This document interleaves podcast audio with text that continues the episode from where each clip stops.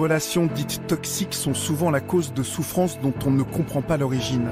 Ces relations malsaines et destructrices peuvent être amicales, familiales, amoureuses ou encore professionnelles. À cœur perdu dans une relation amicale destructrice et elles ont mis des années à prendre conscience que ce qu'elles pensaient être leur meilleur ami était en réalité peut-être leur pire ennemi. De façon insidieuse, certaines personnes ont pour seul but de manipuler, dominer et finalement détruire. Que ce soit en amour, en amitié, en famille ou au travail, ces relations peuvent devenir toxiques et prendre le dessus sur nous. Alors comment reconnaître une relation toxique? Son regard, son, sa façon d'être. J'étais envoûtée. J'ai manqué de lucidité. Il faut bien se rendre compte qu'on passe d'un homme euh, qu'on a toujours connu à quelqu'un qu'on ne connaît finalement pas du tout. C'est pas de la peur, c'est de l'épuisement. Et j'aimerais enfin vivre sereinement. Chères auditrices, chers auditeurs, c'est le moment de se retrouver pour un nouvel épisode d'Hyperchondriac, le podcast de Santé Magazine, 100% gratuit, 100% pour vous. Merci de nous soutenir, merci de nous écouter. Alors ce mois-ci, nous allons parler des relations toxiques. Tapez ces deux mots dans un moteur de recherche et vous obtiendrez plus de 6 millions de résultats. Amis manipulatrices, collègues malveillants, conjoints pervers narcissiques, les témoignages sont nombreux, les situations sont multiples, la souffrance plus ou moins sévère. Aujourd'hui, on ose davantage en parler. Le sociologue et chercheur au CNRS Marc Joly a constaté une explosion des usages des termes pervers narcissiques dans la presse ces dernières années. La création artistique s'en est également emparée. De plus en plus de livres, de films ou de séries, comme la dernière en date À la folie, diffusée sur M6 en septembre dernier, traitent de personnalités toxiques. Mais d'abord, c'est quoi une personne toxique? Comment la reconnaître? Quels signes, quels comportements doivent alerter À partir de quel moment la relation devient-elle toxique Et surtout, comment s'en protéger? Je suis Anine Perrodin, directrice de la rédaction de Santé Magazine. Et pour répondre à toutes ces questions, je reçois Johanna Rosenblum, psychologue clinicienne spécialisée en victimologie et en psychotrauma. Johanna Rosenblum, bonjour. Bonjour. Votre nouveau livre est consacré aux pervers narcissiques. Pourquoi avoir choisi ce sujet? C'est une thématique qui me plaît beaucoup parce qu'elle est déjà très galvaudée. On parle beaucoup de relations toxiques en général, mais en vérité, il y a une vraie structure psychopathologique chez les pervers narcissiques qui est extrêmement troublante parce qu'elle est à la fois toxique et ils ont en eux une espèce de faculté d'intelligence cognitive qui leur permet de décrypter très finement leurs interlocuteurs et éventuellement leurs futures victimes. Donc c'est des profils qui sont très intéressants à, à observer. Avez-vous vous-même été confronté à des personnes, à des relations toxiques? Alors des relations toxiques, on peut tous en connaître. Les relations toxiques, elles arrivent à partir du moment où vous ressentez une souffrance lors d'un échange ou après une rencontre avec quelqu'un. On peut tous être toxiques les uns pour les autres dans la mesure où vous pouvez me faire souffrir d'un échange qu'on aura eu ensemble ou que je peux vous contrarier au point de modifier votre état émotionnel, je peux être aussi à mon tour toxique pour vous. Donc il y a les relations toxiques qui sont un peu les relations banales euh, qui fonctionnent mal entre deux personnes ou au sein d'un groupe et puis il y a les personnalités toxiques. Et là on parle plus de psychopathologie, de troubles. C'est pas exactement la même chose. Donc pour répondre à votre question des relations toxiques, j'en ai eu comme tout le monde, c'est-à-dire des relations qui ne me convenaient pas, qui m'étaient délétères, des rencontres avec des pervers narcissiques, j'en ai eu dans le cadre de mon travail au cabinet. En général, parce qu'ils amènent leurs victimes qu'ils présentent eux-mêmes comme la personne manipulatrice euh, et qui leur cause un trouble. Justement, c'est quoi une personne toxique? Comment la définissez-vous? Une personne toxique, c'est une personne qui vous fait souffrir. On ne peut pas la définir toute seule puisque c'est le lien qui est toxique, c'est la relation qui est toxique. Donc c'est elle par rapport à vous, par rapport à votre histoire, par rapport à ce qu'elle réveille de souffrance, par rapport à l'écho en fait qu'elle a euh, sur vous et sur votre santé, votre équilibre émotionnel. C'est ça une personne qui, qui est une relation toxique. C'est le lien, la relation qui est toxique, dites-vous. Il existe pourtant des personnes plus toxiques que d'autres. Les pervers narcissiques, on vient d'en parler, les manipulateurs, les autocentrés, les passifs agressifs. Il ne s'agit pas de diagnostic médical, ces comportements ne sont pas des maladies, mais il s'agit pour le moins de personnalités difficiles, voire dysfonctionnelles. Toutes ces personnalités que vous avez citées sont des personnes toxiques pour les autres qui engagent des relations toxiques. Mais toutes les personnes toxiques ne sont pas perverses narcissiques ou manipulatrices ou dominatrices. Toutes les deux, si un jour on est amené à se rencontrer, on peut finir par avoir une relation toxique dans la mesure où je ne vous fais pas du bien, vous ne me faites pas du bien non plus. Mais ça fait pas de vous quelqu'un qui essaie de manipuler et moi une perverse narcissique. C'est ça que je veux vous dire. La relation, elle peut être toxique sans qu'une des deux personnes ait une structure pathologique. Ok Donc celle dont on parle le plus, c'est la structure perverse narcissique. Donc quand on parle de pervers narcissique, c'est des personnes qui ont une personnalité narcissique, c'est-à-dire une haute estime d'elle-même, une incapacité à se remettre en question. Une personne qui se situe au-dessus des autres, euh, intellectuellement, émotionnellement, qui pense avoir un libre arbitre, être dans le vrai à chaque fois, et une structure perverse qui la pousse à pour se soulager, pour exister, pour se sentir bien, faire souffrir l'autre. Plus elle vampirisera l'autre, plus elle l'assujettira l'autre, plus elle se sentira à la hauteur et valorisée. C'est ça la perversion. Donc les pervers narcissiques sont personnes qui ont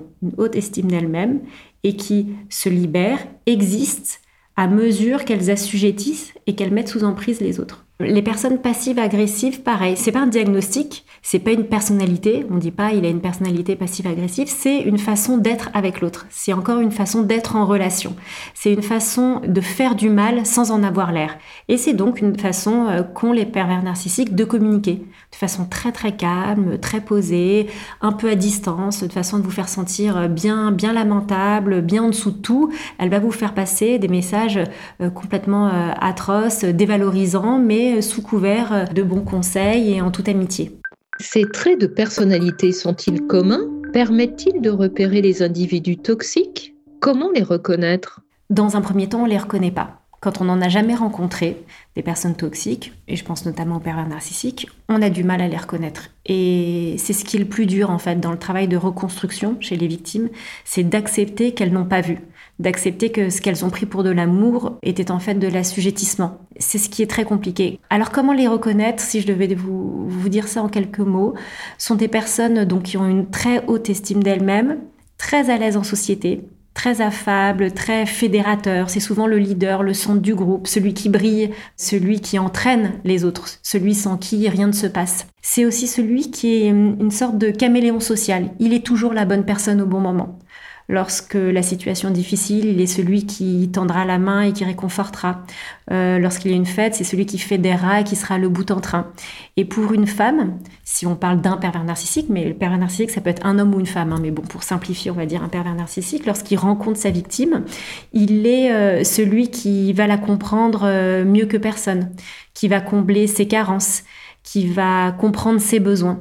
Donc c'est cette faculté à porter le masque, le masque qu'il faut au bon moment, qui fait de lui une personne presque, hum, voilà, qui interroge quoi au niveau de, il fait presque pas humain quoi. Il est trop parfait, euh, tout est génial, il, répond à toutes nos attentes. Euh, donc quand on n'est pas alerté par ça, on peut le voir comme une personne providentielle. Et puis quand on fait un petit peu attention à son instinct, quand on écoute un peu son feeling, on se dit quand même, il remplit beaucoup de cases. Les personnes toxiques se cachent donc derrière ce que le psychiatre américain Hervey Milton Cleckley de la faculté de médecine de l'Université de Géorgie qualifie dès le milieu du XXe siècle de masque social. Dans ces conditions, comment les démasquer? D'autant que l'on peut être narcissique ou manipulateur sans être pour autant pervers, non? On a tous du narcissisme en nous et c'est très important parce qu'être euh, avoir une bonne assise narcissique, c'est avoir confiance en soi, c'est avoir de l'amour propre, de l'estime pour soi et du libre arbitre. On a tous un petit côté euh, pervers, on aime tous un petit peu manipuler. Mais il faut, voir les choses sur un continuum. Il n'y a pas euh, ceux qui sont normaux et ceux qui sont pathologiques. On est sur un continuum et quand on est dans la perversion narcissique, quand on est dans la toxicité du lien, on a basculé déjà du côté euh, pathologique. C'est-à-dire qu'ils ne reviennent pas en arrière. Lorsqu'on est un pervers narcissique, lorsqu'on est une personne toxique, on n'en a pas conscience. Une relation toxique fait toujours souffrir, et c'est à cela qu'on la reconnaît. Plus précisément, quelles en sont les conséquences? Les conséquences, elles peuvent être délétères à désastreuses. Si on fait une rencontre avec une personnalité toxique et qu'on s'en rencontre rapidement et que cette relation ne nous a pas atteinte au niveau de l'estime de soi, de la confiance en soi, on va être déstabilisé, on va partir et on aura appris. Si on est avec une personne qui a une vraie structure psychopathologique, perverse et narcissique, donc euh, extrêmement toxique, que l'emprise a duré des mois, voire des années ou des décennies. On retrouve des patients dans une extrême souffrance parce que c'est des années où euh, les victimes se sont crues euh, folles, pas comprises, dans un espèce de tourbillon où elles ne savent même plus quel est le vrai, quel est le faux, où elles sont isolées de leur famille, où elles sont malmenées, intimidées, humiliées, au point de ne plus euh, savoir comment se libérer de cette souffrance-là. Pour ne pas en arriver là, pour ne pas vivre une telle souffrance, quels sont les signes qui doivent nous alerter? Euh, Des difficultés à réguler son humeur, une perte de confiance en soi, un trouble de sommeil, des ruminations, euh, beaucoup de remises en question, des idées intrusives. Et puis, euh, je pense que ce qui doit alerter, c'est le repli sur soi et l'isolement. Quand on commence à ne plus vouloir de lien social, à se méfier de tout, à développer une sorte d'hypervigilance, comme si le danger était euh, imminent et partout, et qu'on finit par se replier sur soi, s'isoler, se couper de ses proches, et n'entendre qu'un son de cloche, qu'une seule voix, celle de notre conjoint, de notre conjointe, qui semble nous dire qu'elle connaît la vérité, qu'elle sait qui l'on est, qu'elle sait ce qui est bon pour nous à notre place, là, il faut commencer à s'inquiéter pour éviter de tomber dans une emprise euh, qui ne nous permettra plus à terme de, de voir la réalité de ce qui est en train de se jouer dans la relation. Et quand ce n'est pas le conjoint, quand la relation toxique a lieu au travail, quels sont les signaux à prendre en compte? Les mêmes. Quand on perd son libre arbitre, quand on a l'impression de devenir fou, quand on est en souffrance, quand la relation contamine toutes les sphères de notre existence, c'est-à-dire une souffrance euh, qui vient envahir euh, notre quotidien, notre rapport à la famille, euh, notre rapport à, l'image qu'on a de soi, lorsque toute notre vie vient, vient, vient se perturber et tourne autour de cette relation toxique, lorsqu'on ne se reconnaît plus, là il faut réagir. Et souvent ce qu'on dit, puisque les pervers narcissiques ou les personnalités toxiques ne se remettent pas en question, il faut partir. Partir, ce n'est pas simple, nous y reviendrons. Est-ce que les proches, les collègues peuvent eux repérer certains comportements, certains agissements problématiques? C'est pas forcément perceptible de l'entourage parce que comme ces personnes sont très adaptatives et des caméléons sociaux, l'entourage, même proche parfois, ne peut se rendre compte de rien. Mais pour la personne qui subit le lien avec une personnalité narcissique, le fait que la personne réponde à votre place, semble estimer qu'elle comprend mieux que vous-même et qu'elle sait mieux que vous-même ce qui est bon pour vous, celle qui ironise sur vos états d'âme, celle qui se sert des confidences que vous avez pu faire ou de vos petits traits de vulnérabilité pour les retourner contre vous, celle qui remet en doute votre parole, qui reformule en donnant un autre sens aux mots que vous avez donnés, celle qui, euh, l'air de rien ou sous couvert d'un petit mot drôle ou d'une rigolade, vous humilie euh, en groupe, celle qui vous isole, qui va commencer à envoyer des mails euh, à toute votre équipe et qui va oublier de vous envoyer un message, donc qui vous met en porte-à-faux, qui vous conduit à la faute, à l'erreur, et celle qui va commencer à insinuer que, dis donc, vous seriez pas un peu fatigué parce que vous faites quand même vachement plus d'erreurs que d'habitude, et puis ne me dites pas que vous êtes euh, à votre maximum euh, intellectuellement, là vous m'avez habitué à mieux, hein, qui petit à petit vient venir saper votre confiance et votre, votre estime de soi. Bref, elle est désagréable, désobligeante. C'est la personne qui va chercher à dire des choses désagréables sans en avoir l'air, sur des sujets qui touchent, qui blessent et qui peuvent humilier. Mais attention, hein, toutes les personnes lourdes ne sont pas des personnalités euh, toxiques ou perverses. Malheureusement, on n'a pas tous, on fait pas tous preuve de la même finesse. Dans ce cas, comment faire la différence entre un propos maladroit et une intention toxique? C'est des personnes qui éprouvent du, plaisir, qui, retrouvent une forme de reconnaissance, de pouvoir dans l'humiliation et la domination qu'elle a sur l'autre. C'est pas euh, la personne un peu lourde qui va vous faire une, une mauvaise blague euh, qui vous blesse. C'est des personnalités qui viennent vous chercher, qui ont une espèce de tension interne et qui par euh, leurs mots, l'humiliation, leur prosodie, leur façon de se tenir, de se placer par l'autorité qu'elle va instaurer par rapport à vous, se déchargent et éprouvent une forme de plaisir. Alors que faire face à des personnes toxiques? Peut-on s'en protéger? Et comment? Si on repère une personne toxique, manipulatrice, au travail ou dans son entourage et qu'elle n'a zéro impact sur nous, il faut préserver au maximum cette distance affective pour qu'on ne soit tout simplement plus une cible potentielle pour lui. Pour mettre à distance une personne toxique, vous conseillez en effet de ne pas trop parler de soi, de ses fragilités, d'éviter de montrer ses émotions, de ne pas réagir émotionnellement aux petites blagues ou aux remarques humiliantes, d'arrêter de se justifier. Mais il est parfois difficile de laisser passer une phrase assassine qui atteint nos valeurs les plus essentielles. Que répondre dans l'immédiateté de la conversation? Alors, le peu, c'est le mieux dans ces cas-là.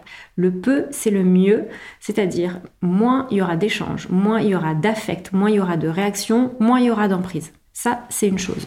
Sinon, si on est obligé d'échanger, de discuter avec ces personnes-là, et qu'on voit que le sujet dérive sur des petites phrases assassines, des petites phrases d'humiliation ou de manipulation, il vaut mieux répondre aux questions par une question, au trait d'humour, par un trait d'humour euh, sensiblement euh, pareil. Le mieux, c'est de lui renvoyer la question. Dis donc, tu serais pas un peu euh, à côté de tes pompes là depuis quelques jours, vu ce que tu nous as rendu? Qu'est-ce que tu entends par là?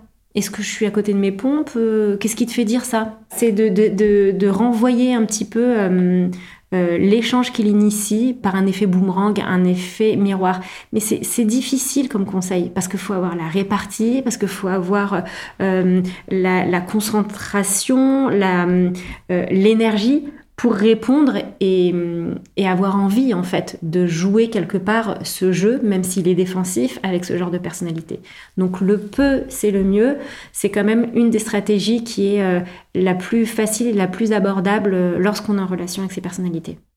Ouvrir le dialogue est donc difficile, voire déconseillé si je vous comprends bien. Si on est avec une personne pathologique, encore une fois, l'échange, il est absolument pas possible. C'est des personnes qui sont dans une incapacité totale de reconnaître euh, la toxicité et l'emprise qu'ils ont sur les autres.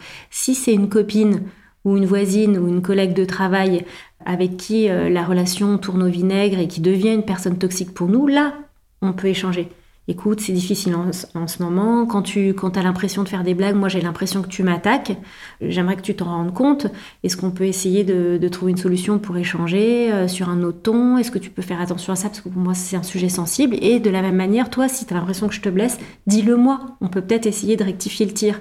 Mais là, encore une fois, on est dans des relations qui sont saines et qui restent à adapter, en fait. Mais si on est avec un sujet pathologique, euh, rentrer dans l'échange, c'est quasiment avoir perdu d'avance. C'est des personnes qui ont une rhétorique très très bonne, c'est des très bons comédiens, ils ont toujours le bon mot. Quand ils trouvent pas le mot, ils finiront par euh, détourner le sujet, nous le renvoyer à la figure ou faire un trait d'humour. Donc on sera de toute façon euh, perdante. C'est une de leurs grosses forces, c'est ces qualités d'orateur et de rhétorique. Mais puisqu'il est difficile de reconnaître une personne toxique, on ne sait pas forcément à qui on a affaire. On s'en rendra compte parce que euh, la personne en face ne tiendra pas compte de notre subjectivité. Elle va minimiser notre peine, elle va minimiser les sentiments qu'on ressent quand on explique qu'on a été blessé par quelqu'un. Il n'y a pas de jugement de valeur à porter. C'est un fait, il faut pouvoir l'entendre. Soi-même, on n'a peut-être pas voulu faire du mal, mais on doit bien entendre que si l'autre nous dit qu'elle souffre, c'est qu'elle souffre. C'est sa subjectivité à elle, c'est son ressenti. Si je minimise ce que vous me dites, si je ne tiens pas compte du fait que vous me disiez que vous avez été blessé, si euh, je me moque de vous, en vous en passez pour une personne un peu trop à fleur de peau, un peu trop sensible, t'exagères pas un petit peu. Je ne tiens pas compte de vous. Je ne tiens pas compte de votre intégrité psychique. Je ne tiens pas compte de la souffrance que j'ai pu susciter chez vous, même si j'ai pas fait exprès. Et surtout, je ne tiens pas compte de votre subjectivité. C'est-à-dire, je, je, ne tiens pas compte de vous en tant qu'être humain structuré, capable de conscience et d'élaboration. Je ne tiens pas compte de votre histoire, de ce que je viens réveiller chez vous, de peine, de mauvais souvenirs, euh, de colère. Donc, quand on se sent pas considéré en tant qu'être humain, avec ses affects et ses émotions, il faut commencer à se poser des questions. Vous nous dites le peu, c'est le mieux. Et la meilleure solution est de prendre ses distances pour se préserver d'une relation toxique. Mais en famille comme au travail, cela peut s'avérer délicat. Mais la première distance qu'on peut prendre, c'est la distance psychologique. Elle n'est pas obligée d'être géographique, vous le soulignez très bien. Quand on est en famille, quand on est au travail, on ne peut pas toujours prendre sa petite valise, son petit sac et se barrer. Dans ce cas-là, la distance, la bulle qu'on crée autour de soi, elle peut être euh, psychique. C'est protecteur aussi C'est se mettre à distance psychologiquement, ne plus être une proie potentielle, ne plus être atteignable affectivement. C'est la première distance qu'on peut mettre en place. Et je pense notamment aux enfants qui ont des relations toxiques avec leurs parents, aux fratries. On ne peut pas toujours s'en séparer géographiquement. À ce moment-là, on s'en protège en ayant cette distance affective. C'est quand on ne tient plus qu'il y a urgence à partir, n'est-ce pas? Et cela malgré les difficultés qu'une telle décision peut entraîner? C'est là qu'on arrive au stade de euh, la toxicité est telle que je dois sauver ma peau et je dois partir.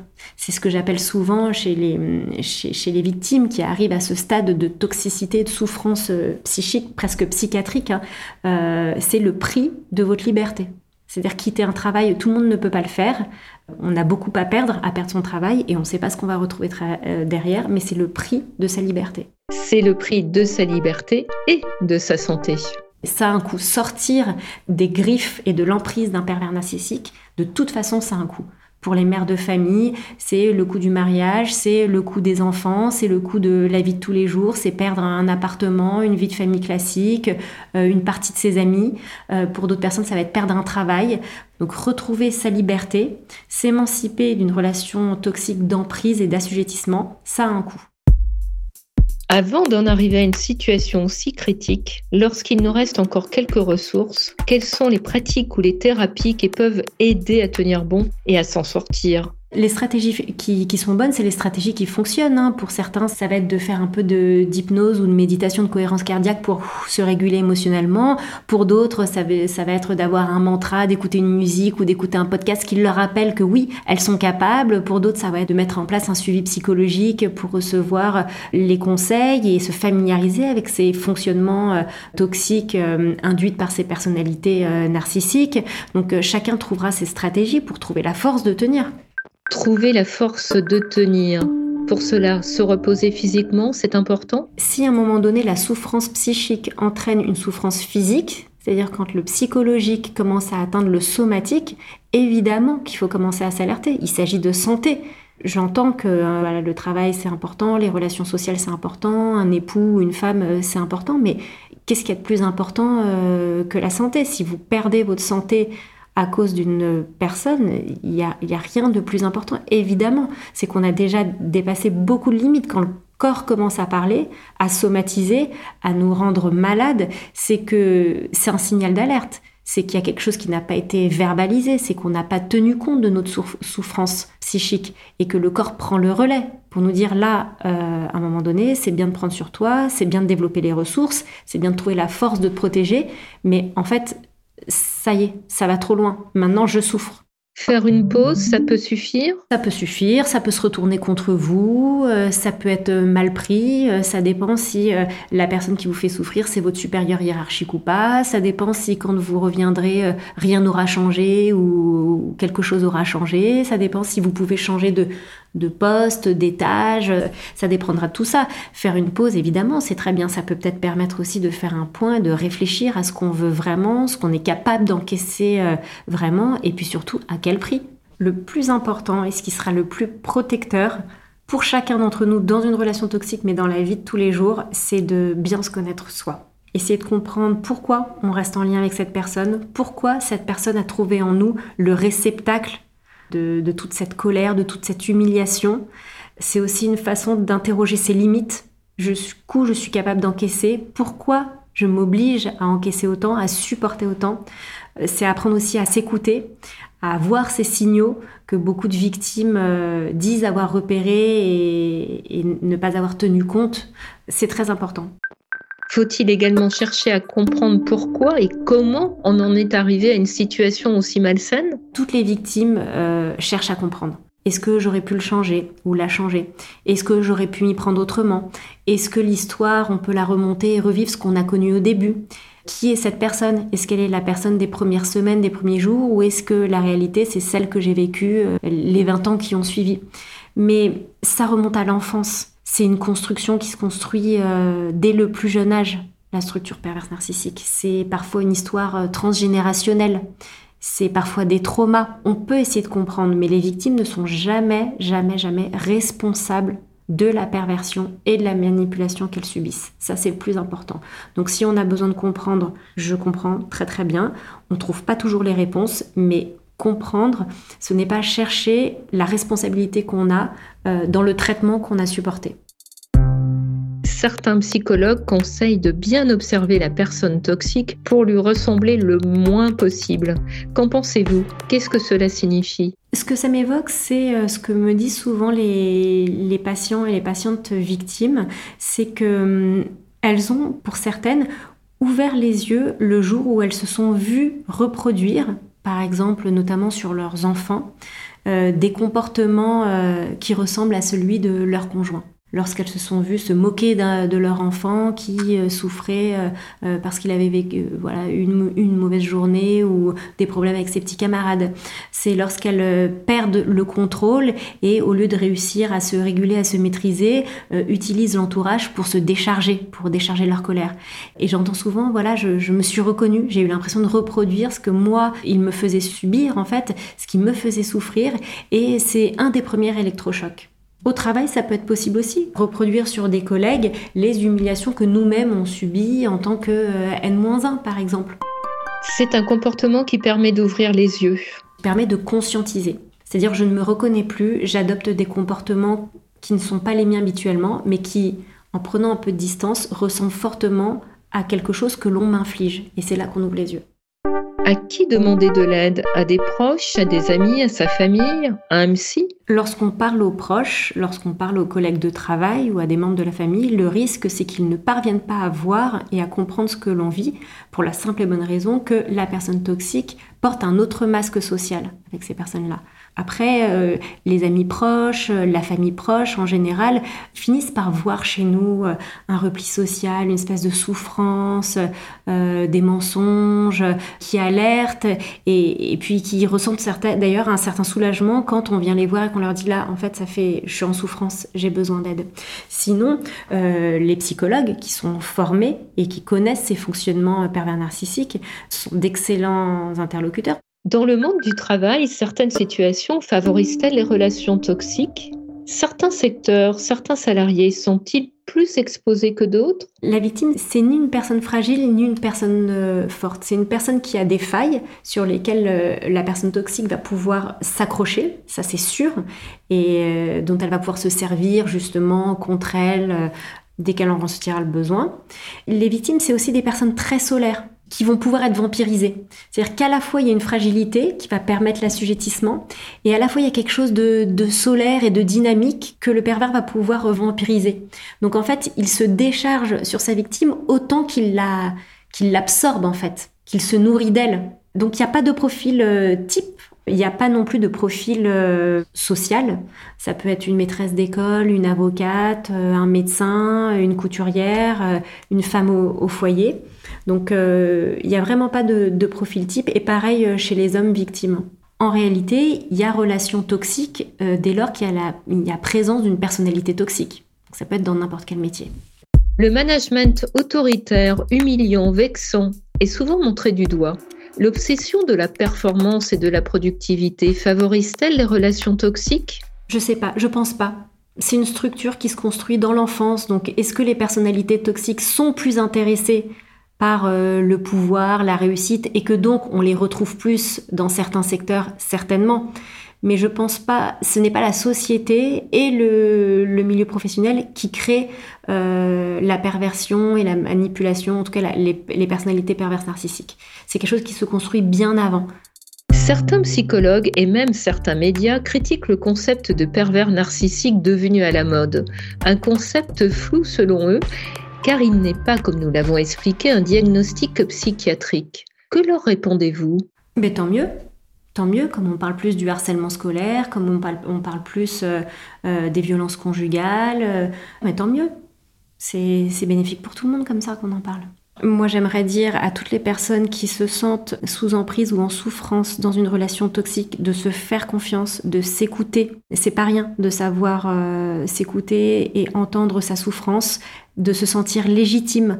Et avant de réprimer et de s'isoler, prendre juste le temps de se renseigner, de lire ou de consulter, juste pour parler de sa relation, de, cette, de ce lien toxique, pour entendre une, une parole, quelqu'un qui pourrait soit nous alerter, soit nous ouvrir les yeux, mettre un petit warning sur ce qui est en train de, s'installer, mais en tout cas ne pas rester seul et ne pas perdre de temps pour ne pas perdre toute sa confiance en soi, toute son estime de soi et finir par se replier et, et finir en très grande difficulté. Donc consulter, demander de l'aide, il vaut mieux y aller pour rien que ne pas y aller du tout.